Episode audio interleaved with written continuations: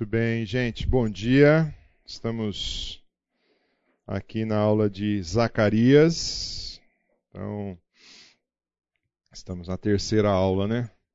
Muito bem, para aqueles que chegaram agora e para aqueles que estão vindo, vale sempre a pena a gente recordar o, o objetivo dessa aula. Não é simplesmente olhar para o profeta, um profeta do Velho Testamento, e tirar as aplicações aquelas possíveis para a nossa vida, mas também nós temos como objetivo a ideia de recomeço. Recomeço porque a realidade que eles estavam vivendo ali, eles por tinham ordens tanto legais e ordens de Deus de voltar e reconstruir o templo ali em Jerusalém.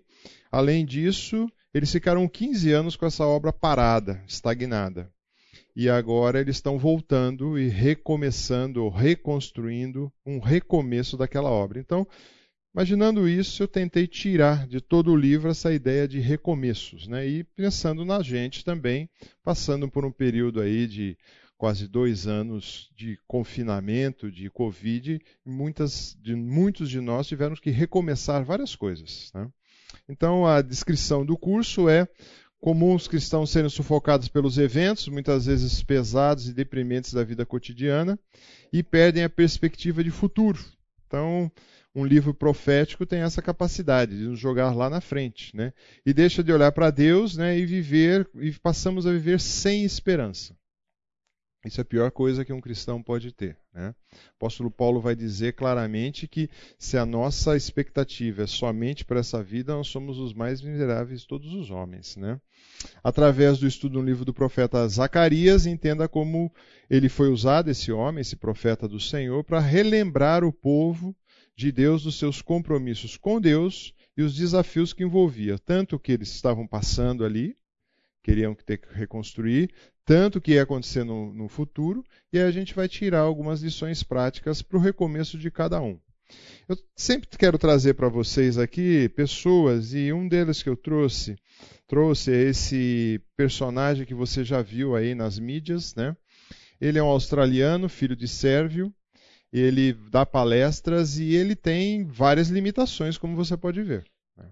Então ele tem limitação na caminhada, não tem os braços, né?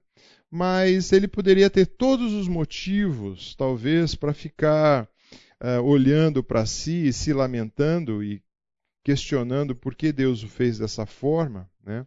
mas ele, na realidade, não fez isso. Ele olhou e eu acredito que na vida desse homem, todo dia tem que ser um recomeço. Né? Ou acordar, ou se alimentar, ou sair para dar uma palestra. Tá? Então, todo dia é um recomeço, um recomeço novo que ele tem que fazer. E pensando nisso, nas dificuldades que ele tem, muitas vezes nós temos várias vezes, e cada um de nós temos vários recomeços que nós temos que colocar, fazer. Né? Cada um dentro da sua realidade. Eu tive pensando também num episódio que está relatado nas Escrituras desse homem. Tá? Em Marcos 10 diz assim: Então chegaram a Jericó, quando Jesus e seus discípulos saíram da cidade, uma grande multidão o seguia o mendigo cego, chamado Bartimeu, filho de Timeu, estava sentado à beira do caminho. Quando Bartimeu soube que Jesus de Nazaré estava perto, começou a gritar: Jesus, filho de Davi, tem misericórdia de mim. Muitos lhe diziam aos brandos: Cale-se. Ele, porém, gritava mais alto: Filho de Davi, tem misericórdia de mim. Quando Jesus ouviu, parou e disse: Falem para ele vir aqui. Então, chamando o cego, anime-se, disseram: Venha, ele está chamando. Bartimeu jogou sua capa para o lado, levantou-se um salto e foi até Jesus. Isso me intriga nessa passagem. O que você quer que eu faça? perguntou Jesus. Que pergunta mais estranha. Concorda comigo? O homem estava na porta ali da cidade ou numa localidade, pedindo esmola, porque ele era cego, e quando vê Jesus, e já conhecia um pouco da fama de Jesus, pede para Jesus e fala assim: Eu quero estar com Jesus, eu quero, porque sabia que Jesus tinha feito e continuava fazendo as coisas. E Jesus vira para o camarada e pergunta assim: O que você quer que eu faça? Será que Jesus não tinha percepção do que, que ele era, do que, que ele fazia? Porque que será que Jesus pergunta isso? Vamos? Por que Jesus perguntou isso para ele? Ninguém tem um palpite aí? Acho que a primeira, o primeiro motivo, com certeza, não é porque Jesus não sabia, mas é porque Jesus queria que as pessoas que estavam vendo soubessem o que ele está pedindo. Pode ser. né? É, eu acho que tem ali uma, esses encontros de Jesus assim no meio da- das pessoas, eu acho que ele tem esse aspecto de usar o fato para ensinar alguma coisa para quem está vendo. Tá. Acho que a necessidade, Jesus queria que o, o, o Bartimeu, no caso, percebesse a necessidade que ele tinha de Jesus. Eu, eu preciso de alguma coisa. E Jesus Tá. quer vocês a gente ora por quê? A gente ora porque a gente é, pede para Deus alguma coisa. E o Tá. fato de pedir alguma coisa para alguém, você está se humilhando, você, você entende a sua necessidade. Entendi. O que mais? São olhares que nós temos para essa cena, tá? Eu tenho um outro olhar para essa cena, olhando aquele personagem. O que ia acontecer com esse personagem quando ele começasse a enxergar? Hã? Que ia acontecer com ele? Ah, ele ia parar de pedir as coisas. Porque o cara que é que pedia alguma coisa, que seja um aleijado, um leproso que ficava parte da sociedade, camarada que tinha que viver das esmolas era uma coisa, mas se ele tinha as condições físicas, o que ia acontecer? Opa, ele ia ter que trabalhar. Mudou figura. Até então ele era conduzido, porque ele era um cego.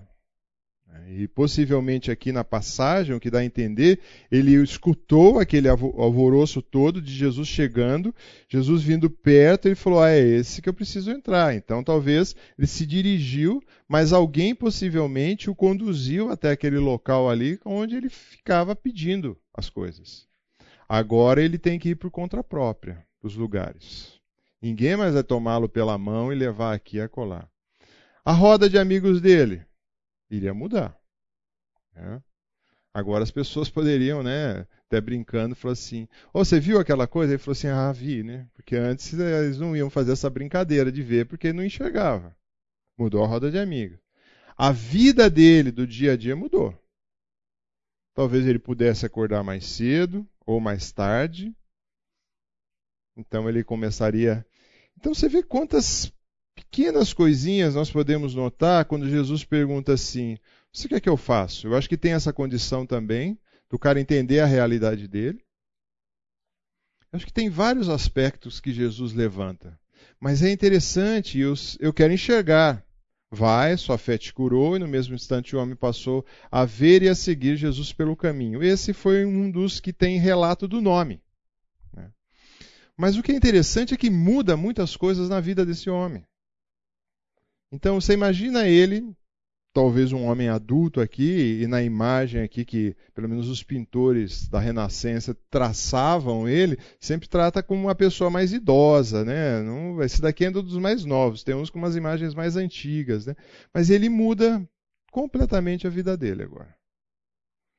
Então, aí entra a pergunta, não só para eles, e depois nós vamos entrar no livro, os recomeços para nós, né? Nós temos recomeços constantes nas nossas vidas, no dia a dia. Vencer uma doença, ou muitas vezes você tem que conviver com ela. Alguns, alguns aqui têm quadros de doença que vai ter que conviver com ela.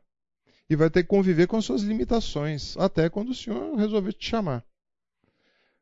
Mas, às vezes, você tem uma doença, passou por uma doença, foi restabelecido, mas outros vão conviver com ela. Uh, outro recomeço, mudança do ramo de atividade. Às vezes você vai ter que se deslocar mais e ganhar menos. Às vezes você vai mudar suas atividades uh, profissionais, uh, estudantis. A gente trabalha com, com, um grupo, né? E aqui dentro tem alguns que já passaram e outros que estão, que a gente chama de prossigo, que são jovens profissionais. São jovens que saem da sua cidade, fazem uma universidade e depois eles continuam no nosso contexto. Mas o que acontece? Ele saiu, talvez, de uma cidade, né? longe, deixou os amigos, deixou a família, deixou a igreja onde ele tinha convívio, e ele vem para uma cidade grande, numa realidade, numa universidade grande, em várias, maioria sempre vem pela Unicamp ou algum curso de mestrado, doutorado, e tem que começar tudo de novo. Né? Então é um baita desafio também, quando você pensa nisso. Né? E preconceitos, bullying, alguns que, vão sofrer e às vezes sofrem a vida inteira. Né? É, como vê isso também? Como também recomeços para vocês uma visão nova do cotidiano, das novas realidades, das novas etapas. Né? E também você muitas vezes tem que recomeçar com limitações físicas, emocionais, financeiras. Né? E isso implica também, talvez, algumas mudanças, talvez o seu estilo de vida. Você estava acostumado a, a, viajar mais, a gastar mais, a fazer isso, talvez tenha que mudar. Então, quando a gente pensa. Uh, a, a, usando aquela ilustração do cego, que Jesus pergunta: Você quer que eu faça? Estava né? óbvio, parece aos nossos olhos, ah, é só você uh, enxergar de novo. É, pô, ele era cego e queria enxergar. Mas não mudou só a questão visual dele. Mudou, mudou toda a vida dele. Vocês concordam ou discordam? Um outro recomeço, a pessoa que perdeu o cônjuge por conta, por exemplo, de divórcio. Sim. É, tem que recomeçar a vida. Tem que recomeçar. Dentro de um outro padrão. Sem dúvida, sem dúvida. De um outro padrão. E, e não é fácil, é bem complicado também. É muito parecido com aquela passagem do poço de Bethesda, né? Que Jesus pergunta para o aleijado lá, você quer ser curado? É, né? Que é uma pergunta óbvia. Exato. Então, quando você parar para ver, quando Jesus está curando essas pessoas de alguma enfermidade que o deixava à parte da sociedade ou era um outro estilo de vida, você pode olhar que aquela vida vai mudar por completo. Não só a, a, parte espiritual daquela pessoa, ela vai começar agora, de certa forma, usando o nosso linguajar aqui, ela passa a entrar no reino dos céus, mas além disso, a vida dela mudou. A vida dela mudou. Então você pode olhar cada uma dessas, dessas realidades de Jesus aí, com os tratamentos que ele teve com cada uma dessas pessoas. Né? E pode pegar todos os encontros que Jesus teve. Tá? Um grande recomeço na nossa sociedade, geralmente não é encarado como recomeço, é aposentadoria. Aposentadoria. A gente acha que impostor. É. é um recomeço. É. Aposentadoria é um novo recomeço. Alguns, ainda no passado, quando fazia isso, sofria até durava pouco tempo e morria, porque aposentava e falou: agora o que, que eu faço? Né? Então, também são recomeços. Né? Alguém mais? Bom, vamos mergulhar um pouquinho então em Zacarias, né? Uh, nós já falamos dessa visão, da visão. Eu lembro que eu dividi. O livro, de certa forma, está dividido na, na questão de um quiasmo, que é uma literatura hebraica, tá? para nos comunicar. Então, a visão 1 e a visão 8 eu tratei já com vocês. Tá? A visão 2 e a visão 3 nós também tratamos semana passada, que é, o profeta está tendo essas visões, e lembra que eu comentei? Uh, tudo, a maioria dos comentaristas dizem que ele não teve um sonho, mas ele começou a ter essas visões à noite e ela terminou pela manhã. Então, talvez foi uma noite só de visões que ele teve, Deus revelando as coisas para ele, ou mostrando as coisas para ele. E depois as coisas, de certa forma, foram se encaixando. Então, essa visão 1 e 8 fazem um par. A visão 2 e 3 fazem outro par, onde, outro par onde eles estão olhando para fora, do que estava acontecendo fora da cidade de Jerusalém. Já a visão 4 e 5 é uma visão dentro, na área do templo. A questão mais, vamos dizer assim, religiosa. E a visão 6 e 7, se nós conseguirmos chegar lá, é uma desobediência que eles estavam tendo da lei. Tá? E aí lembra que eu passei alguns oráculos, que algumas conversas, e isso eu quero retomar com vocês um pouquinho, que semana passada a gente acelerou um pouco. No capítulo 2, verso 6, atenção, atenção, fujam do norte, declara o Senhor, porque eu espalhei aos quatro ventos da terra, diz o Senhor. Assim diz Atenção, ó Sião. Quando fala Sião ou Jerusalém, é quase sinônimos, tá? Nessa linguagem aqui. Escapem, vocês que vivem na cidade de Babilônia, porque assim diz o Senhor dos Exércitos. Ele me enviou para buscar a sua glória entre as nações que saquearam vocês, porque todos que nele tocar toca na pupila dos olhos dele. Nós falamos bastante de semana passada. Certamente levantarei a minha mão contra elas, de forma que serão um espólio para os seus servos. Então vocês saberão que foi o Senhor dos exércitos que me enviou. Então aqui nós estamos vendo ele apresentando uma série de porquês aí, né? Por que os espalhei? Por que assim diz o Senhor? Ele vai relatando. E aí ele vai dizer também para nós, né? Fujam, saiam da Babilônia. Ele já tinha autorização para sair, inclusive do rei já tinha liberado, pode sair daí. Né? E alguns queriam estar ali por alguns motivos. É, falamos semana passada. Estamos seguros, é uma cidade grande, murada, fortificada. Sabemos onde mora o nosso inimigo, sei o que vão esperar de mim nessa cidade e eu estou bem acomodado aqui. Então, talvez por esses motivos eles falaram assim: ah, vamos continuar. Mas Deus tinha uma ordem clara: não, não quero vocês aí. Quero que vocês voltem para a terra de vocês. Né? Voltem para a terra de vocês. Retornem para lá. Né?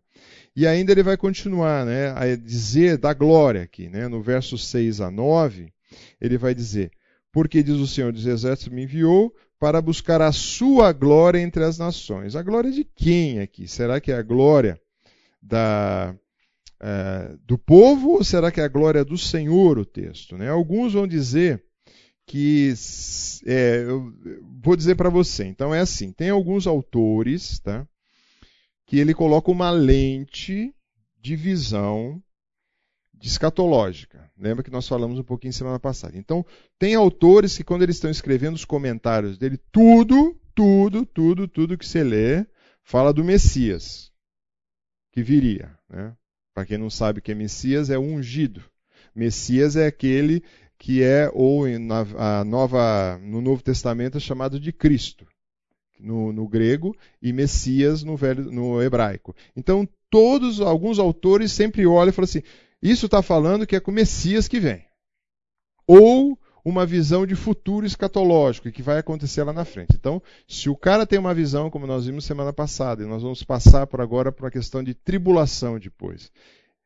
Se o cara é amilenista, pré-milenista ou uh, pós-milenista, ele escreve o comentário dele só sobre isso. Então, um dos comentaristas diz que esse versículo se refere ao Messias que foi enviado para mostrar a glória de Deus e julgar as nações que saquearam Israel. E pula, joga você lá para Mateus capítulo 25. Você fala, ah, mas esse comentarista está viajando, né? Não, muitos de vocês têm a Bíblia dele, que é a Bíblia anotada do Riley. Né? Então, ele é um camarada que quase invariavelmente joga tudo lá para frente. Né? Uh, outro vai dizer que o profeta está se referindo a uma visão da glória de Deus, que recebeu para entregar todas essas nações. Bom, você, como eu tenho passado aqui, todas as visões, você escolhe com qual você quer ficar. Né? Você vai ter que fazer o seu julgamento, qual que você acha que, que vale a pena aí. Tá? Uh, eu quero destacar com vocês há um julgamento que aparece em Deuteronômio 2, verso 9, diz assim: Pois o povo de Israel pertence ao Senhor. Jacó é sua propriedade especial. Encontrou numa terra deserta, numa região desolada, de ventos uivantes, cercou de cuidados a eles, protegeu como a pupila dos olhos. Então, há um cuidado da menina dos olhos aqui que o Senhor tem para com o povo de Israel. Esse cuidado se aplica de várias formas. Há um cuidado de cuidado, de proteção, mas há um cuidado também que vai implicar em disciplina. Então, o povo de Deus, Israel, né, foi disciplinado várias vezes para o Senhor, porque o Senhor odiava o povo dele? Não. Então, se você tem essa visão de disciplina só porque odeia, está equivocada. Né? Ah, se você pega as traduções NVI, NVT, RA e Revista Corrigida, cada um dá uma pequena interpretação de a glória de quem está nessa história aqui. Né? Eu tendo a pensar que a glória que está sendo destacada aqui é a glória do Senhor que está em ponto principal aqui. Se vai ser por causa do Messias lá na frente, tudo bem. Mas se é por causa da nação dele que precisa ali refletir a glória dele, né, e para isso que a nação foi criada e se desviou, também é indiferente, mas a questão é a glória de quem? Né? Para mim é a glória do Senhor que está em jogo aqui. É isso que o Senhor está tratando com o povo dele. porque de certa forma eles rejeitaram isso. A segunda parte desse oráculo diz assim: Cantem e alegrem-se, ó cidade de Sião, porque venho fazer de vocês a minha habitação, declara o Senhor. Muitas nações se unirão ao Senhor naquele dia e se tornarão meu povo. Então você será minha habitação e você reconhecerá que o Senhor dos Exércitos me enviou a você. O Senhor lhe dará Judá como a sua propriedade na terra santa, escolherá novo, de novo Jerusalém. Aquiete-se todos perante o Senhor, porque ele se levantou na sua santa habitação. Então aqui há também, uh, eu acredito aqui, eu não quero puxar a brasa para a sardinha do, desses que só olham as questões escatológicas, mas aqui, no meu ponto de vista, aparece uma menção profética do Messias de forma indireta. Ele está falando para a nação que está ali, mas sinaliza com uma coisa que vai acontecer na frente. Por quê? Porque ele diz de Deus habitando no meio. E ele vai usar, se você olhar com, com cuidado, tantos esses salmos, os salmos 93, 95 e 99, ele vai falar sobre a, a vinda de alguém, do Messias, de algo diferente. E aí lembra que nós comentamos rapidamente semana passada sobre o verbo shakar, que seria uma variação. Depois você tem o Shekinah, que é a habitação do Senhor no meio do povo. Então, no Velho Testamento, você vê a glória do Senhor, traduzido muitas vezes, que ele habita no meio do povo. Como ele habitou no meio do povo? Né? Ele habitou no meio do povo quando você olha, por exemplo, no tabernáculo, em Êxodo capítulo 25. Você tem em Êxodo 25, verso 8, Deus habitando no tabernáculo. Então, até havia reverência de entrar ali no tabernáculo, tinha suas divisões. Nós vamos ver a divisão do templo e respeita basicamente a revisão que tinha no tabernáculo. Não entrava em qualquer um de qualquer jeito ali no tabernáculo. Precisava ser o sumo sacerdote que entrava no Santo dos Santos e tinha que entrar com reverência. Por quê? O que, que habitava ali? A glória do Senhor. A presença do Senhor. Quando você olha para reis, você vai ver também a construção do templo que Salomão constrói. Ali também habita o que? A glória do Senhor. O Senhor está habitando. Né?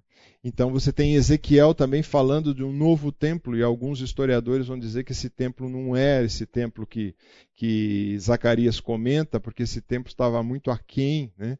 mas também alguns vão dizer que de forma nenhuma é o templo uh, sinalizado, como eu disse para vocês. Tem um, um, um, autor hebraico que ele diz que, ele chama Reutemann, ele diz que esse templo de Ezequiel é o templo do milênio, não é o templo, porque é um templo muito glorioso para ser esse templo que está sendo, de certa forma, restaurado agora aqui.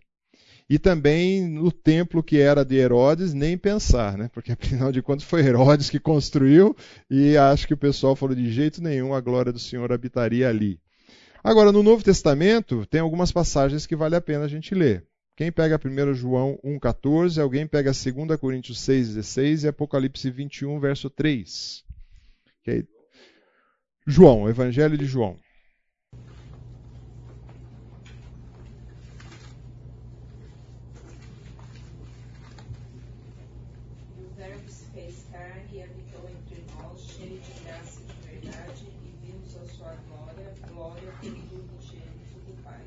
Quem está que tá falando aí? Então, se a gente olhar a linguagem do Antigo Testamento, nós estamos vendo aqui o próprio Messias, o ungido, enviado por Deus, que era só o verbo na concepção, mas agora ele vira carne. Som, som, som, terra. Aqui, acho que eu E. Alô, alô, alô. Não, não, caiu. Vai, tem aí, não. Semana passada já, já vou falar um pouquinho mais não. Então a gente começa a olhar e ver. O Verbo se fez carne, o próprio Deus se transforma em homem e habita no meio do povo. A ideia aqui também desse verbo pode ser traduzido como tabernacular. Para nós é uma palavra muito difícil, mas vamos dizer assim, morar em barraca. Mas aí é um pouco diferente que a gente vai ver as ramificações no Novo Testamento que Jesus vai dizer depois que ele vai habitar em cada um via o Espírito Santo. 2 Coríntios 6,16, o que, que diz? ligação há entre o santuário de Deus e os ídolos? Porque nós somos santuários do Deus vivente, como ele próprio disse. Habitarei e andarei entre eles, serei o seu Deus e eles serão o meu povo. Opa, habitarei entre eles, será o meu Deus, serei seu povo, e fala que nós somos o santuário de quem? Do Espírito Santo, que habita em nós. É um pouco diferente de um local físico, mas passa uma habitação pessoal. Apocalipse 21, verso 3, o que diz?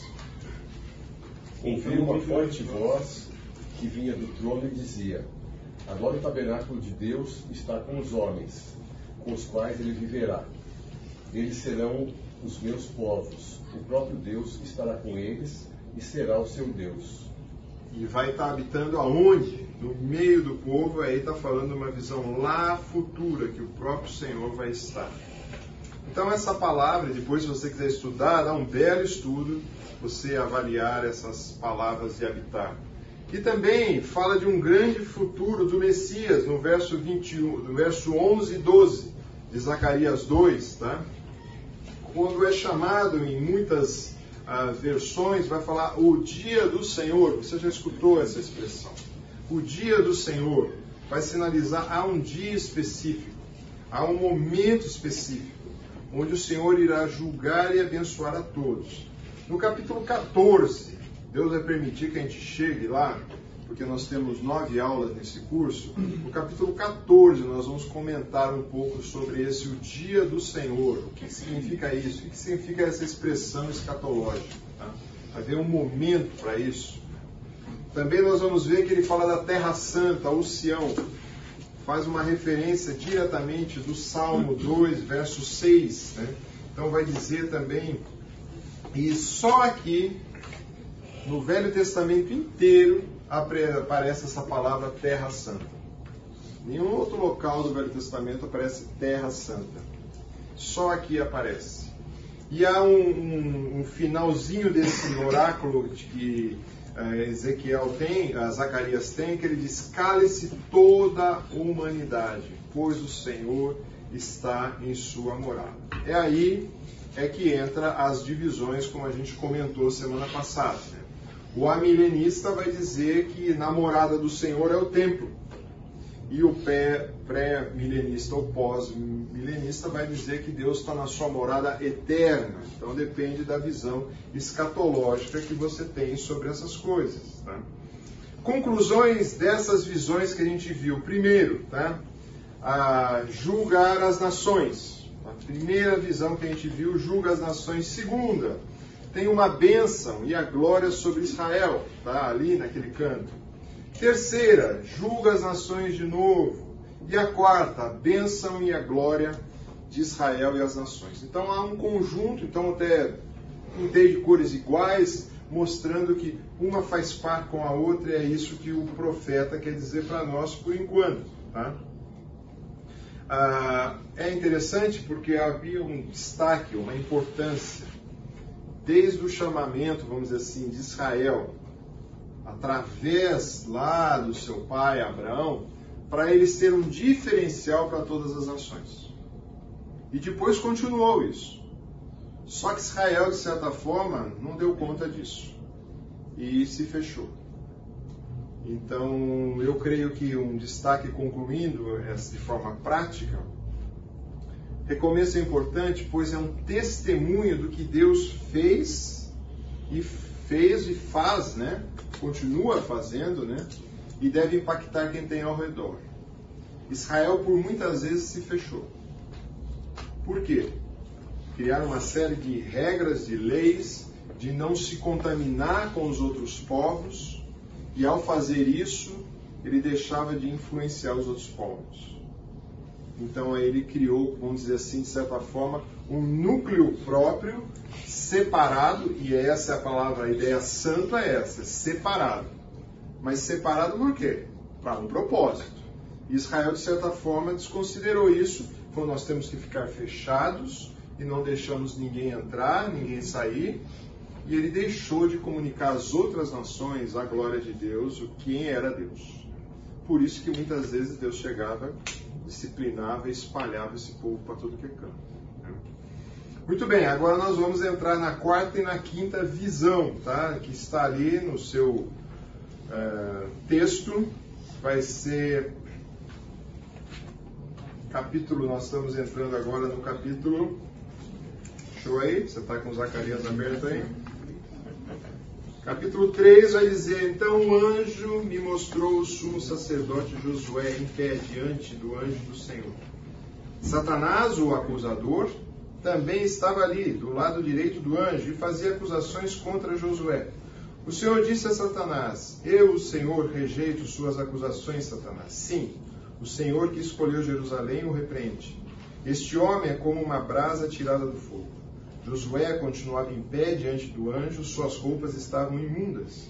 Então o anjo disse aos que estavam ali: Tirem as roupas imundas dele. E voltando-se para Josué, disse: Veja, removi seus pecados e agora dou roupas de festa. Eu disse: Também precisavam colocar um turbante limpo em sua cabeça. E eles colocaram um turbante limpo na cabeça dele e o vestiram com roupas novas. Enquanto o anjo do Senhor permanecia ali, então o anjo do Senhor falou solenemente a Josué e disse: Assim diz o Senhor dos Exércitos: Se você andar em meus caminhos e seguir os meus preceitos, receberá autoridade sobre o meu templo e os seus pátios. Deixarei que ande junto com os outros que aqui estão. Ouçam, o sumo sacerdote Josué e todos os outros sacerdotes. Vocês são símbolos das coisas futuras. Em breve darei meu servo, o renovo Agora orem, olhem para a pedra que coloquei diante de Josué, uma túnica, uma única pedra de sete faces. Craveia com uma inscrição, diz o Senhor dos Exércitos. E um só dia removerei os pecados dessa terra. Naquele dia, o Senhor dos Exércitos, cada um deles, você, convidará seu próximo para sentar debaixo da sua videira e da sua figueira. Muito bem, aqui nós temos que fazer um exercício, né? profeta fala coisas que ele está vendo, que está sendo relatado ali, mas de contrapartida que ele faz? Ele joga lá para frente. Então aqui não, nós temos que ficar com o texto. Então ele joga de fato lá para frente. Onde fala de um momento de paz, onde fala de um momento, vou remover o pecado de toda a terra. Já aconteceu isso? Nem lá em Israel aconteceu isso. Nem em Jerusalém, nem em Sião. Então, quando vai acontecer isso? Vamos chegar lá. Ou vamos tentar, né? Muito bem, você tem um pouco da visão do templo, tá? O templo era composto disso, se você nunca viu essa imagem, tá? Aqui era o local, a pessoa chegava com os seus sacrifícios, o seu animal. Ele chegava por aqui, e aqui, não tem nessa imagem aqui, mas teria uma mesa grande, onde o sacerdote, não o sumo sacerdote, o sacerdote, abatia esse animal, esse animal morria, levava-o aqui, colocava fogo nesse animal e aqui tinha as bacias e águas para se limpar e purificar. Aqui era uma parte do templo. Então aqui você vê que tem uma divisão, e aqui seria um fechado, tá? que seria uma cortina ou um outro departamento, que aqui seria o Santo dos Santos aqui seria um local. Então você vê nesse templo aqui, o corte dele, ele tem cinco candelabros desse lado e cinco desse outro. Então tinha os candelabros, nós vamos ver uma próxima passagem, a irmãzinha dessa aí que vai falar do candelabro, tá? O sumo sacerdote, só ele poderia entrar ali, no Santo do Santo. O que, que tinha no Santo do Santo? Você vê na imagem, não sei se você consegue ver direito, tinha a arca que o povo trouxe dentro dessa arca tinha alguns elementos que mostravam a saída do povo de forma sobrenatural do Egito. Tá? E ali só o sumo sacerdote entrava uma vez por ano ou ocasiões especiais. Só o sumo sacerdote. Qualquer sacerdote não entrava ali. Né? O sacerdote fazendo todo esse trabalho aqui fora. Essa é uma visão do templo. Tá? A visão do sacerdote normal seria assim: ele teria o sacerdote comum, e o sumo sacerdote. Então as vestimentas eram diferentes. Tá? Vestimentas eram diferentes. Uma, uma vestimenta talvez mais simples, a outra uma vestimenta mais que fazia a diferenciação. Tá? E diz: Josué continuava em pé diante do anjo e suas roupas estavam imundas. Opa, aí tem um problema sério. Tá? Por quê? Porque as roupas sujas não poderia ser a roupa de um sumo sacerdote. o sacerdote poderia ter a roupa suja porque ele fazia os sacrifícios. Mas para ele entrar na área do pátio, do templo, lá no, no, templo, ele teria que se purificar. Por isso que você vê a quantidade de bacias que tinham com água aqui, para ele se limpar para entrar. E até muitos grupos, né, depois a gente vai falar um pouquinho, se a gente chegar lá, por exemplo, grupos dos essênios, por exemplo, eles, eles saíam da, do convívio comum, eles iam para um local distante, onde tinham vários tanques, e eles ficavam diariamente tomando vários banhos, banhos mesmo, tomava banho de cima e embaixo para a ideia de purificação espiritual, né, se alguma coisa. O judeu tinha algumas coisas assim, por exemplo, você era um gentil, Luizão é um gentil, sentou nesse banco. E se eu sou judeu, eu percebi que ele sentou nesse banco, eu não sentaria no banco que ele sentou. Né? E se eu sentasse, eu talvez sem saber, eu sentei no banco, eu tinha que talvez fazer um sacrifício, porque tinha um gentil que sentou no banco. Você vê que eles gostavam de evangelizar, eles gostavam de estar com o povo. Aí chega o Messias e vai lá com o cego, vai com o leproso, vai com a prostituta, vai com o pecador. Ei, esse cara não é o nosso Messias. Esse cara não é o nosso Messias. Ele pode ser qualquer coisa, mas não é o nosso Messias. Porque nosso Messias não se juntaria a esse povo. Né? Muito bem. O sumo sacerdote, quando a gente pensa, ele tinha um papel muito importante. E na realidade, ele teria que fazer o quê? Ele teria que fazer, de certa forma, uma intercessão para o povo. O sacerdote, o sumo aqui, era do povo de Deus. Mas sempre tem quem? O acusador. E você vê que nesse texto fala de forma clara de Satanás, que é o acusador. E esse é o papel. O papel de Satanás é acusar. E aqui nós vamos ver o que, que tem o Senhor nessa cena também, que é o justo juiz. Então, dá a entender que parece que nessa visão está tendo como se fosse um julgamento, um tribunal. Onde tinha o, o sumo sacerdote representando o acusado, o Senhor como justo juiz e aquele advogado de acusação ou promotor acusando o povo de Deus, ou acusando o sumo sacerdote. Então, essa é uma representação que uh, Zacarias está fazendo. Está dizendo: olha, o sumo sacerdote representa todo o povo que está sendo acusado por Satanás. Mas ainda Zacarias fala: mas tem um justo juiz nessa história, tem alguém que vê tudo. Vamos, alguém pegue essas passagens para mim? Jó 1, 6 a 12, talvez um pequeno pedaço. Jó 2, de 1 a 7, e Apocalipse 12, 10. Fala qual é a função de Satanás nessa história, aqui, agora e antes também. Né? O que, que diz? Certo dia os anjos vieram apresentar-se ao Senhor. Satanás também veio com eles. O Senhor disse: o Senhor disse a Satanás: De onde você veio? Satanás respondeu ao Senhor: De perambular pela terra e andar por ela. Disse então o Senhor a Satanás: Reparou em meu servo Jó? Não há ninguém na terra como ele, irrepreensível e íntegro homem que teme a Deus e evita o mal. Será que Jó não tem razões para temer a Deus? Respondeu Satanás. Acaso não puseste uma cerca em volta dele, da família dele e de tudo que ele possui? Tu mesmo tem abençoado tudo o que ele faz, de modo que todos os seus rebanhos estão espalhados por toda a terra. Mas estende a sua mão e fere tudo o que ele tem, e com certeza ele te amaldiçoará na tua face. O Senhor disse a Satanás: Pois bem, tudo o que ele possui estás nas suas mãos, apenas não encoste um dedo nele. Então Satanás saiu na presença do Senhor. Certo? Ah, fechou. Muito bem, qual é a função dele aí? Acusar. Acusando o quê? De um homem que estava fazendo coisa errada ou coisa certa? Hã? Tinha alguma coisa errada na vida de Jó aí? A motivação, né? Hã? A motivação do Jó. Qual a motivação dele? Satanás estava dizendo que a motivação Isso, do Jó é, era correta. É. Mas tinha alguma coisa que você olha e fala assim, na vida de Jó tinha alguma coisa errada nos padrões ali? Não, acho que não. Nada. Tudo bem, a gente não lê o coração de Jó. Mas não tinha nada, tava bacana. Então, troca, tira o nome de Jó e coloca seu nome. É? É complicado porque talvez você não esteja tão legal como o Jó. Né?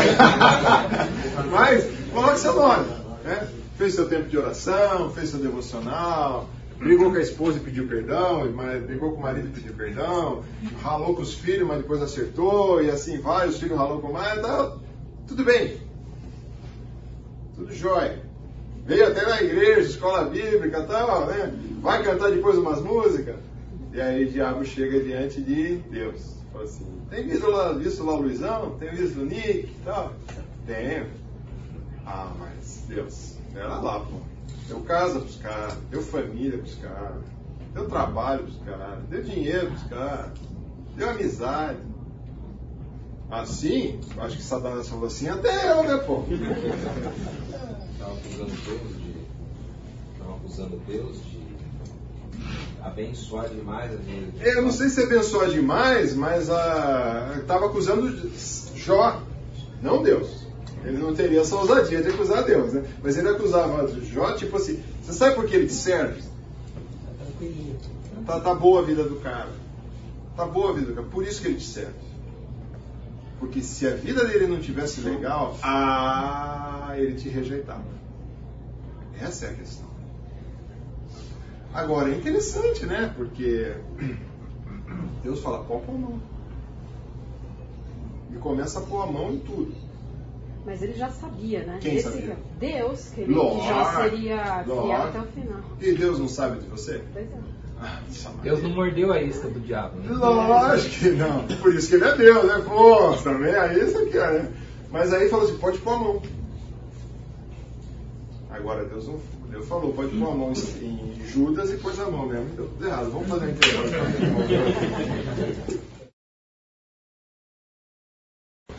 Vamos lá, vamos continuar? Muito bem, Jó 2, de 1 a 7. Quem lê agora? Continua ainda as audiências aqui. Quem pegou pode ler. Dia, os filhos de Deus vieram apresentar-se perante o Senhor e veio também Satanás. E deles apresentar-se perante o Senhor. Então o Senhor disse a Satanás: Onde vês? Respondeu Satanás ao Senhor e disse: De rodear a terra e passear por ela. Perguntou o Senhor. Mas Senhor Satanás, observaste meu servo Jó, ninguém há na terra semelhante a ele, homem íntegro e reto, temente a Deus e que se desvia do mal. Ele conserva sua integridade, embora que incitasses contra ele, para o consumir sem causa. Então Satanás respondeu ao Senhor: Pele por pele, e tudo quanto o homem tem dará pela sua vida. Estende, porém, a mão, toca-lhe nos ossos e na carne terás, se não blasfema contra ti na tua face. Disse o Senhor a Satanás: Eis que ele está em teu poder, mas poupa-lhe a vida. Então saiu Satanás da presença do Senhor e feriu a Jó de tumores malignos, desde a planta do pé até o alto da cabeça. Muito bem. O que a gente aprende com esse texto também? Primeiro, tudo está debaixo da supervisão e autorização do Senhor. O diabo não foi, não, eu vou pôr a mão em quem eu quiser. Não, não, não, não, não, não. Não é assim que funciona. Não está debaixo. Tem uma soberania, um respeito aí, uma hierarquia nessa história. Segundo, quem pergunta sobre Jó, quem que pergunta para o diabo sobre Jó? Isso daí me deixa incomodado diariamente. Tem visto o meu servo, Wagner? Ah. hein? Não te incomoda isso? Nossa! Você não quer nem que ele lembre de você. É, né? lembra lá do Charbel, lembra de outro, pô, lembra de mim, não. Né? Ah, e Satanás já tinha feito tudo. Tirou bens, propriedades, recursos, filhos, tudo de Jó. E aí sobrou a saúde. Ele falou, agora também, antes que você argumente, ah, mas ele é um cara saudável, pode pôr a mão nele. Então pôs a mão. Então é interessante, porque a função de Satanás é acusar, durante todas as escrituras. Apocalipse 12, 10, o que, que diz? Então ouvi uma forte voz dos céus que dizia: Agora veio a salvação, o poder e o reino do nosso Deus, e a autoridade do seu Cristo, pois foi lançado fora o acusador dos nossos irmãos, que, que os acusa de, diante do nosso Deus dia e noite. Opa, acusa como que é? Lê de novo esse último pedacinho. Dia e noite. Dia e noite. Satanás nos acusa. Mas vai chegar um momento que isso vai acabar. Tá? Agora, qual a função de, do Senhor? Zacarias 3,2. O que, que diz? Quando a pessoa pega, e a última passagem é Judas, tá? Só o verso 9. Zacarias 3, versos 2. Mas o Senhor disse a Satanás: O Senhor te repreende, ó Satanás. Sim, o Senhor que escolheu Jerusalém te repreende.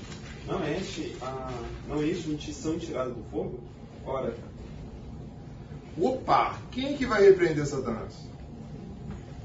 Nós? Uh, tá cheio de gente aí repreendendo Satanás, amarrando, conversando, dialogando, entrevistando, né? Não. Diz aqui que o Senhor te repreende, Satanás. Romanos 8, 31, 34, o que diz?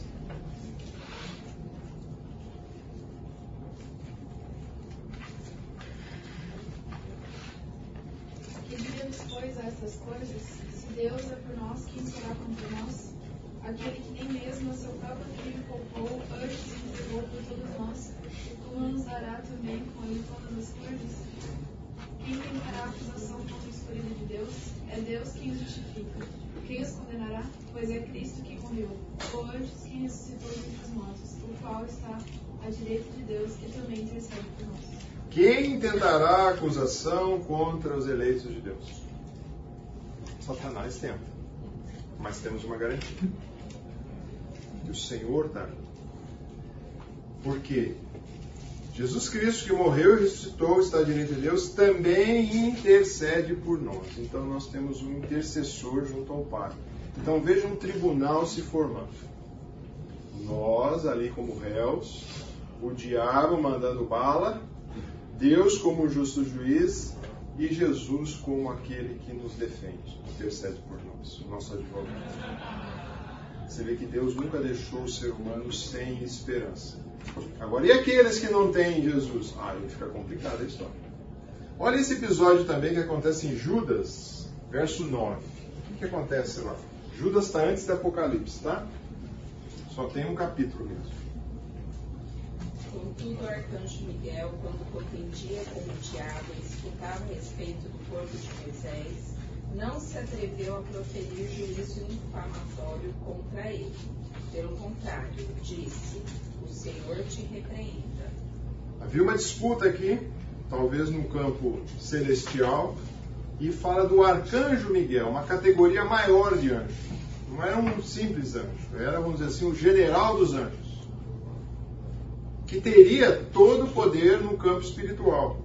Mas o diabo disputava através do corpo de Moisés. Se você lê quem enterrou Moisés, você vai lá para o final de Deuteronômio, vai dizer que o Senhor enterrou Moisés. Então havia uma disputa ali, talvez, Satanás querendo essa fazer alguma coisa. Não se atreveu o arcanjo Miguel a juízo inflamatório contra ele. Pelo contrário, disse: o Senhor te repreende. Olha, e é interessante que se você vê a aplicação prática disso, Fernando pregou outros dias atrás daqueles endemoniados, aquele que tinha com vários demônios, e quando viu Jesus, falou que temos contigo. E o Senhor Jesus repreende. Então, quem tem poder e capacidade para repreender? O Senhor. Ah, muito bem. Só que dentro da visão tinha uma questão. Qual que era o problema desse sacerdote que estava ali? Ele estava sujo. Alguns vão dizer que eles estavam com a roupa ah, com fuligens, né? com roupa e não podia, precisava purificar. Um paralelo que nós temos no Novo Testamento que diz assim, e aqui entra mais na questão, o judeu era muito literal e muito ligado nas coisas de aparência. Por isso que volta Várias vezes o Senhor Jesus falava: o problema é o interior de vocês. E chama muitas vezes os mestres ali, os sacerdotes, do que? De sepulcro caiado. Por fora vocês estão bonitos, vocês estão com a roupa limpa, bonitinha. Então, o sepulcro, para quem não sabe, cal ou caiação, é um produto que usava antes de existir as tintas modernas que nós temos hoje. E tinha várias funções. Uma das funções de túmulo era para evitar animais e coisas assim, e também é, tem várias utilizações para o cal. Mas o que acontece? Quando você passa no local e ele sem cor, é lógico que ele é branco. Então ele fala: vocês parecem ah, um sepulcro caiado, um sepulcro que foi passado tinta por fora. Está lindo por fora, mas por dentro o que, que tem? Podridão só, né? O corpo está se decompondo. Então o Senhor Jesus está ensinando ali, fala assim: olha, a religiosidade de vocês está assim. Isso se aplica a nós. Quando a gente vê Paulo falando em Efésios, assim, pois no sentido de quanto ao trato passado, você despoja do velho homem, que se corrompe segundo o que? As concupiscências do engano, vos renove o espírito do vosso entendimento e revista do novo. Criado segundo a justiça de Deus, e justiça e retidão procedente da verdade. Então é interessante que aí tem a ideia. Eu jogo fora aquela roupa suja, mas não, aqui é uma ilustração, tá? Despojar do velho homem significa despojo dos meus pecados. Muitas vezes a gente tem que fazer isso constantemente, frequentemente na caminhada com Cristo. A gente peca, a gente despoja do velho homem e se reveste. Mais uma vez, palavra de esperança para nós, porque você não fica despojado ou fica com a roupa suja, mas você troca por uma roupa limpa e tem acesso a Deus. Né? Há um livro que eu bati o olho nele, achei bem interessante, do Brooke Wilkinson, chamado Santidade Pessoal em Tempo de Tentação. E ele faz um traçado muito legal em Tiago, capítulo 1, verso 14 e 15. E esse versículo vai dizer sobre quando o, as fases ou estágios do pecado, e que nos leva a pecar. Então, quando essa o atrai, é só olhar. E a própria cobiça, eu começo a desejar seduz, aí tem a sedução do pecado. Cobiça de haver, de haver concebido, há uma concepção. Dá luz ao pecado, aí tem o nascimento daquele pecado. O pecado, uma vez consumado, ele vai crescendo, ele gera o quê? Em nós, morte. Para os salvos, gera morte espiritual? Não. Morte na comunhão e no relacionamento com o Senhor. E aí nós precisamos invocar nesse momento o que diz 1 João 1,9: se confessar os nossos pecados, ele é fiel e justo para nos perdoar todo pecado e purificar de toda injustiça. E isso nos faz o quê? Arreatar a nossa comunhão com o Pai, senão a gente fica apartado. Então, essa dinâmica do pecado, né, que não devemos ter, tem os desejos, que são os sentimentos, mas é muito interessante, porque ele passa por onde? Desejo de pecar, olha, posso garantir uma coisa para vocês, certo? Todos nós nessa sala aqui temos. Se você não tem, depois você vai conversar. Não mas com Deus, né? Você está fazendo Deus mentiroso, que desde 1 João, né? Que ele diz que não peca, faz Deus mentiroso. Nós temos esse desejo. Qual é a defesa? A defesa é o nosso pensamento. É nesse, nessa área que você vai. Então, quantas vezes, né? A pessoa, os homens se atraem por uma mulher que não é sua. Ou o solteiro se atrai por mulher que não é a dele também. E assim por diante. Se atrai por desejo de ter mais dinheiro. E não importa como eu vou ter esse dinheiro. Se atrai pelo desejo, muitas vezes, de fazer uma prova fraudada. Vou colar nessa prova. E assim vai. Eu gosto desse texto de Filipenses que diz: Finalmente, irmãos, tudo que é verdadeiro, tudo que é respeitável, tudo que é justo, tudo que é puro, tudo que é amável, tudo que é de boa fama. Se alguma virtude há, se algum louvor existe, o que, que tem que ocupar o vosso pensamento? Essas coisas. Agora, quando eu encho minha cabeça com essas coisas, será que eu vou ter tempo de ficar zapeando a internet com coisa que não deve, vendo coisas, falando coisas, fazendo coisas que não devem? E aí a última etapa dessa dinâmica do pecado é a decisão. Quando passa pelo meu pensamento, aí eu peco. Não venha com a história, ai, mas não tive escolha. Então você tem um problema de pensamento e de mente. Aí você talvez entra para outra categoria.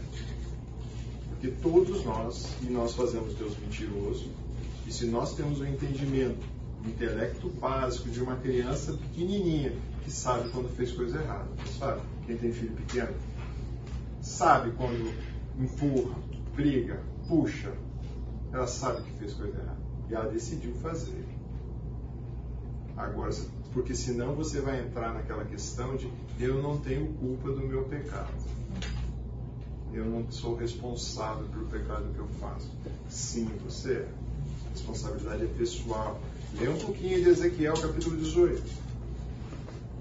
É, os filhos vão comer, é, os filhos estão com os dentes amarrados, ideia, né? Agora está a época de caqui, né? Mastiga um caqui meio verde. Né? Já mastigou? Hum, ele, a expressão amarra a boca. Então, o, o ali, o, o profeta está usando em Ezequiel 18 que os pais comem uva e os filhos é que ficam com a boca amarrada. Não. Cada um é responsável pelos seus atos. Se o pai come a uva amarga ou a uva verde, amarra, amarra a boca dele. E o filho por sua vez. Então você pode falar, ah, mas sabe, foi a casa em que eu fui criado. O meio pode te influenciar, sem dúvida. Mas você não sabe o, mar, o bairro que eu moro, moro. Pode te influenciar, mas não pode determinar quem você é.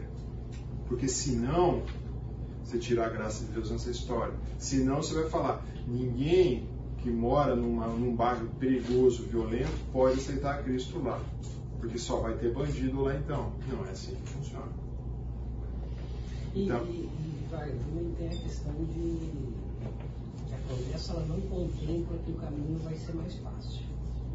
Então, ser muitas vezes mais difícil. Sim.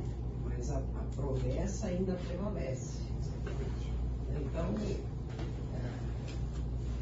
queremos fazer de Deus um mentiroso quando a gente acha que a gente vai tomar um caminho mais fácil e, que vai dar certo. Não vai dar certo. Ou é o dele ou não é. Exatamente. Exatamente. Então a gente tem que olhar e pensar, né? A palavra utilizada ali para pensamentos é, no Novo Testamento é logizomai, que significa considerar, significa uh, computar, significa calcular, conferir, levar em conta, fazer o cálculo. Ou seja, então você decide. Então, pense bem nisso. Há um sentimento, desejo que nós temos de cair, de pecar. Há um pensamento que nós temos que habitar dentro de nós com coisas do Senhor. Então, eu sou, ajudo muito na área de aconselhamento, tem várias pessoas aqui que ajudam, e é nítido a gente ver isso.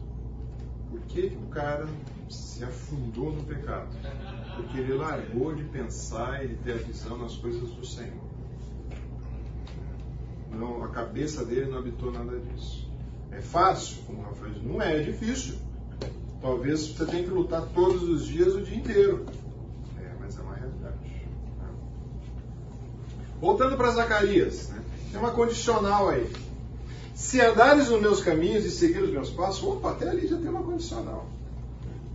Zacarias coloca, olha, tem uma condicional. Se você andar nos meus caminhos, uh, assim diz o Senhor, o verso 7 dos exércitos. Se você andar nos meus caminhos e seguir os meus preceitos, receberá autoridade sobre o templo e sobre o seu pátio. Tal. Há uma condição.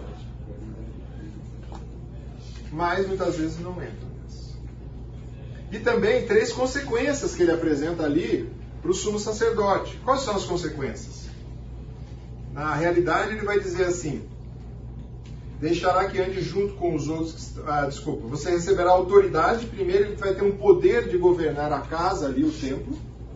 Ele ficará encarregado de, da corte de justiça de Deus, que essa também é uma função do sacerdote, não só simplesmente as questões religiosas, mas as questões também, ah, vamos dizer assim, de, de funcionamento do povo, porque lembre-se, ali não tinha rei.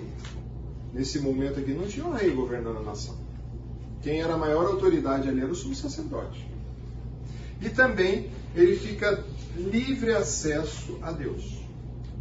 Ou seja, quando ele entra, esse sumo sacerdote, no Santo dos Santos, ele tem livre acesso a Deus.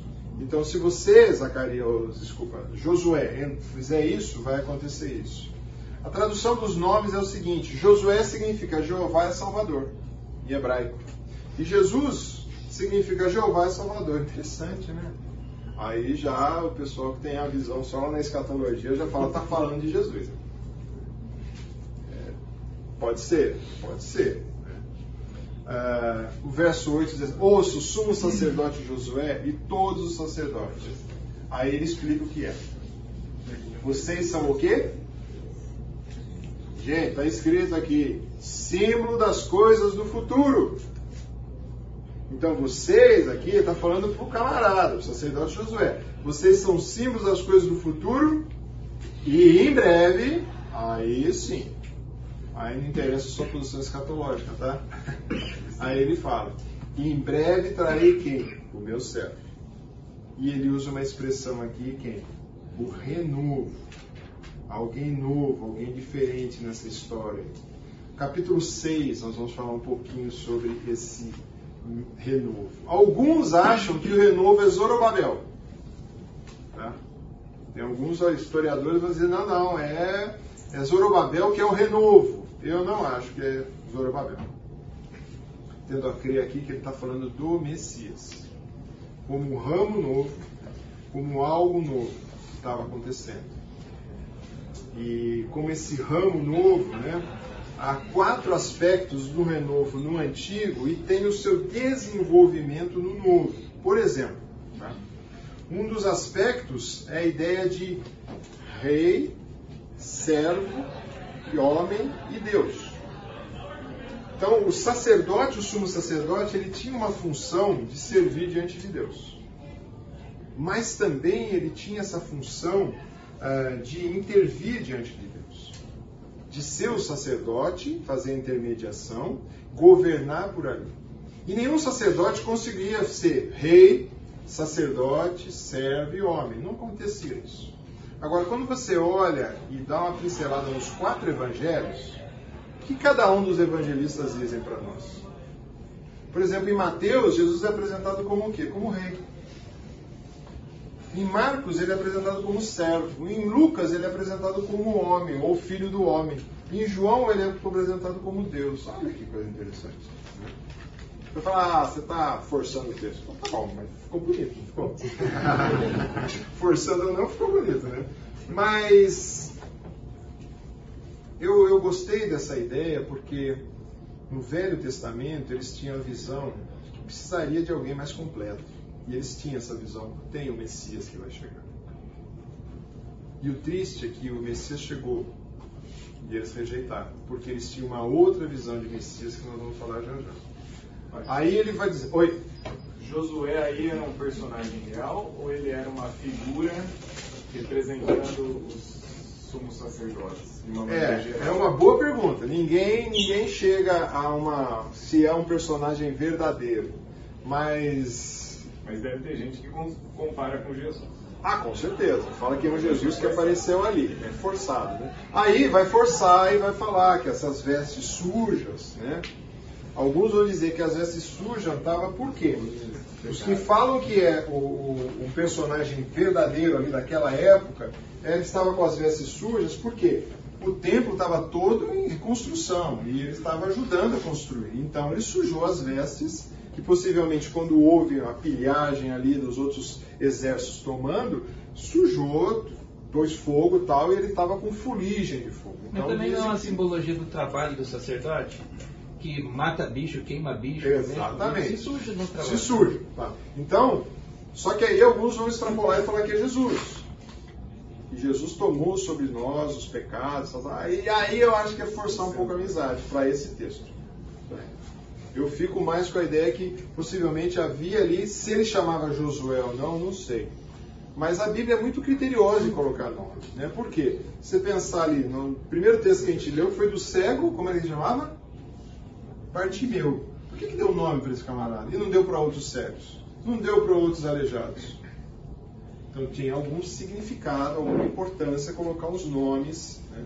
Então acredito que tenha sido um personagem, mas ele era na realidade era um personagem presente ali, mas ele simbolizava, simbolizava o que iria acontecer. Então aí sim você pode fazer essa, esse pulo. Há, também quem advoga que Josué seria uma representação do povo, do, da nação de Israel. Porque o contexto também pode também. dar essa direção, é. no sentido de renovo do povo. Né? Então, Gosto muito dessa há, ideia. Há um conjunto plural que está representado na Nesse personagem de Josué. É. Gosto muito dessa ideia porque é, mostra, principalmente olhando no contexto do nosso livro, era a nação que tinha que voltar e largar todas o que ele tinha praticado lá na Babilônia, né? Voltar e começar agora, por isso há essa limpeza no templo, a construção do templo, volta-se o serviço sacerdotal para purificar o povo. E fazer as vestes sujas seria uma representação da impureza moral e religiosa Sem dúvida, que estava atento, estava atento. Não, uma renovação cultural, assim, né? Tudo. O jeito tudo, de ver a religião, tudo, de ver o trabalho, de tudo, ver a política. Tudo, tudo, novo, né? Tudo novo, tudo novo.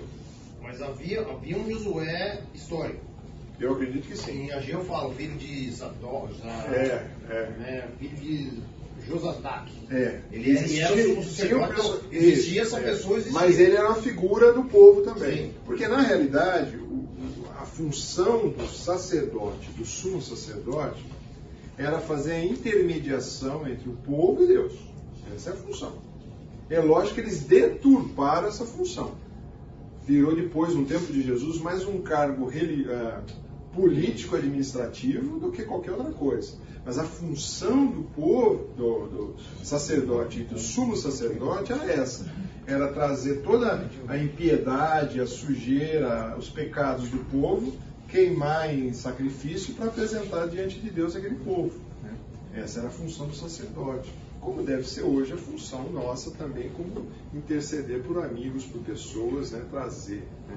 As, a ideia. Mas essa ideia, é, eu acho que ela se completa. Tá? Acho que tinha um personagem histórico, é, com as vestes sujas, trazendo e mostrando a impiedade de, de, de, do povo de Israel e também sinalizava para um personagem lá na frente. Então, como eu falei na primeira aula, né, essas profecias, às vezes no mesmo versículo, não significa que é tudo lá para frente, ou tudo ali. É, ela, com o povo, e a gente tem essa grande vantagem, talvez daqui 50 anos, se Jesus não voltar antes, né? Os que creem que ele vai voltar, os que não voltar, mas, ah, ah, daqui 50 anos, alguns teólogos vão ter um mais desenvolvimento, porque tem coisas dinâmicas dentro da teologia. Vamos lá. Ah, olhem para a pedra que coloquei diante de José, uma única pedra com sete faces. Cravei nela uma inscrição, diz o Senhor dos Exércitos. E um só dia removerei o pecado da terra. Uau, aí é complicado. Tá? Aí os estudiosos já vão falar que é Jesus, aquela pedra. Não, não é. Tá? Aí eu já falo que não. Nem significa ah, alguns vão falar que essa pedra aí. Agora, essa pedra, ah, o que vai dizer? Muitas vezes é a plenitude de Deus. Número 7 para os judeus é um número muito importante, tá? O judeu gostava porque ele entendia que 7 é o número da perfeição. É, então, começando com a criação e assim por diante, tá? Então, alguns vão dizer que é a plenitude do Espírito, também vai dizer que é infinita inteligência e onisciência de Deus. Quem pode ler aí Isaías verso. Quem lê essas passagens aqui que eu vou projetar? Vamos lá. Isaías 11, 2 e 3, Colossenses 2, 3, 9, Apocalipse 5, 6.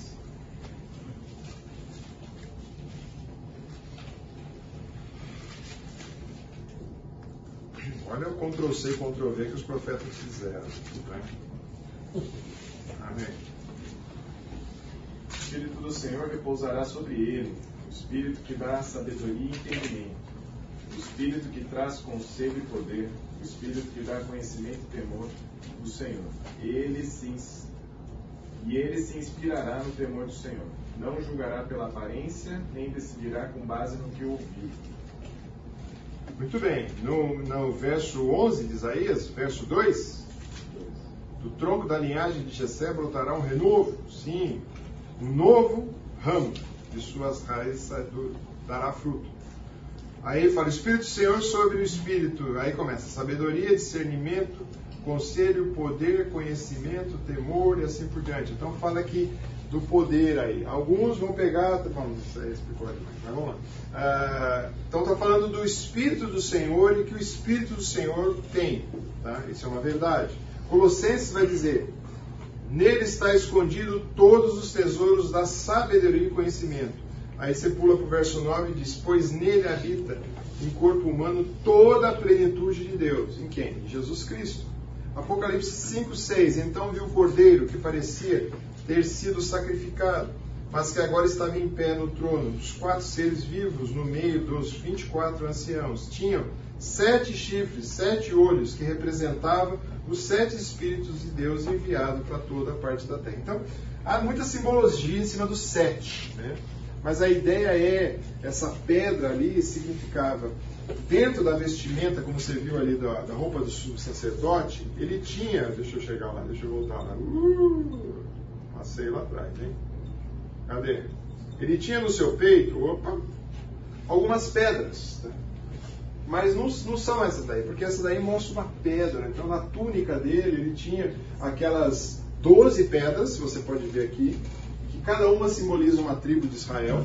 E ela tinha também duas pedras, que eram Urim e Tumim. Essas pedras serviam para, de certa forma, vamos dizer assim, jogar sorte, para ver se devo para a batalha ou não devo. Tá? Então, essa era uma função também que eles tinham nesse, nesse colete do sacerdote. Mas, nós vamos lá para frente e essa pedra que aparece ali, mais um símbolo mostrando, no meu ponto de vista, o poder e a plenitude de Deus em toda essa história aqui. E agora, olhem para a pedra que coloquei diante de Josué, uma pedra única, vocês veem. Gravei nela a inscrição que diz: Em um só dia removerei os pecados da terra. Então, quando ele sinaliza com isso daqui, eu entendo que alguns vão dizendo só essa pedra é Jesus Cristo, e um só dia, quem olhar para ela, ser removido todos os pecados da terra. Né? Ah, hum, então Jesus veio, que é chamado pela pedra que foi rejeitada, mas não tinha ali os sete imagens, mas em Cristo habitava toda essa plenitude de Deus. E aí então eu vou remover todo o pecado da terra, é, figurativamente, porque não tirou, existe o pecado ainda. Ou então está sinalizando lá na frente isso? Né? São boas perguntas que os especialistas não. Flávia. Oi. Assim, eu vou lendo da forma como está escrito, para mim, a inscrição é uma coisa e a e um só dia removerei os pecados é outra coisa. Outra coisa. É isso aí. É, eu também entendo assim, eu leio dessa forma. Mas também não é mais lógico pensar que 7 representa completude, como quase sempre Sim. aparece, e que essa pedra e esses sete lados trazem essa ideia assim, quando o plano completo de Deus estiver estabelecido, e essa frase faz sentido, em um só dia eu verei. Né? O dia do Senhor, vamos é. dizer assim. Vai? Qual falar? Não. Ah. Ah. É, então, é, diante daquilo que eu coloquei antes, você até concorda, né? mas qual seria a inscrição? É. Qual seria a inscrição? Boa pergunta. O texto não fala para a gente qual seria a inscrição. Cravalei nela uma inscrição. Agora, será que é essa inscrição que está gravada nessa pedra? Um dia eu vou Acho que não, porque tem um E ali. É, é uma outra coisa. Eu não entendi. Então, o que era? O que seria essa inscrição? É. é. É. Fica, fica, fica, fica tarefa, fica tarefa para a classe, não, para o professor. O professor vai pesquisar. Tem o? É? Não, aqui é hebraico, né? É, hebraico é um pouquinho diferente, mas vamos, é, esse, esses zezinhos que tem aí tá? Quando você pega o versículo em hebraico, às vezes tem três, quatro palavrinhas só, mas tudo bem. Vou pesquisar, não sei te dizer hoje não, tá? Mas, tipo, mesmo que a gente não saiba o que está escrito, qual que é o motivo dele estar tá falando disso aí? Isso. Vamos lá, vamos pesquisar. Semana que vem, hoje não. Semana que vem. Ah, removerei os pecados de um só dia, ou da Terra Santa. Dessa terra ou a Terra Santa, né? algumas versões vão dizer. Ah, vamos lá para olhar um pouquinho de Romanos 11, 25, 26 e Isaías 59, versos 20 e 21. O que diz? Porque não quero, irmãos, que ignoreis este mistério, para que não sejais presumidos em vós mesmos. Viver endurecimento e parte a Israel, até que haja entrado a plenitude dos gentios. E assim todo Israel será salvo, como está escrito virá de Sião o libertador, e ele apartará de Jacó as impiedades. Esta, o 27, é aliança com eles. Eu removerei seus pecados. Quem está dizendo isso é Paulo para quem? Os romanos? Não, para a comunidade de Israel. Tá? E está falando, olha, vai acontecer isso. Isso nada mais é quem lê Isaías 59, 20 e 21.